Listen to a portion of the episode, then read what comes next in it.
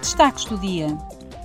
Os deputados da Comissão do Ambiente, da Saúde Pública e da Segurança Alimentar aprovaram as suas recomendações sobre as medidas da UE para garantir que os têxteis são produzidos de uma forma justa, circular e sustentável. Segundo os deputados, os produtos têxteis vendidos na UE devem ser mais duradouros, fáceis de reutilizar, reparar e reciclar. Feitos em grande parte a partir de fibras recicladas e sem substâncias perigosas. Além disso, a destruição de têxteis não vendidos deve ser proibida e os direitos humanos, sociais e laborais devem ser respeitados durante a produção.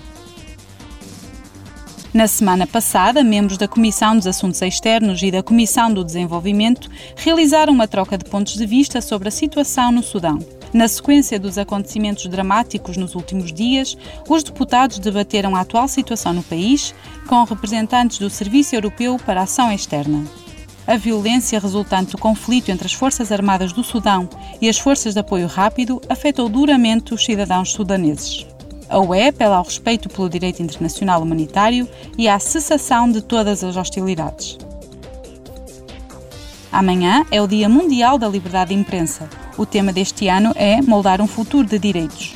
A liberdade de expressão enquanto motor de todos os outros direitos humanos. O dia de amanhã abre igualmente o período para a apresentação das candidaturas ao Prémio Daphne Caruana Galizia do Parlamento Europeu. As candidaturas para a terceira edição deste prémio estarão abertas até ao final do mês de julho.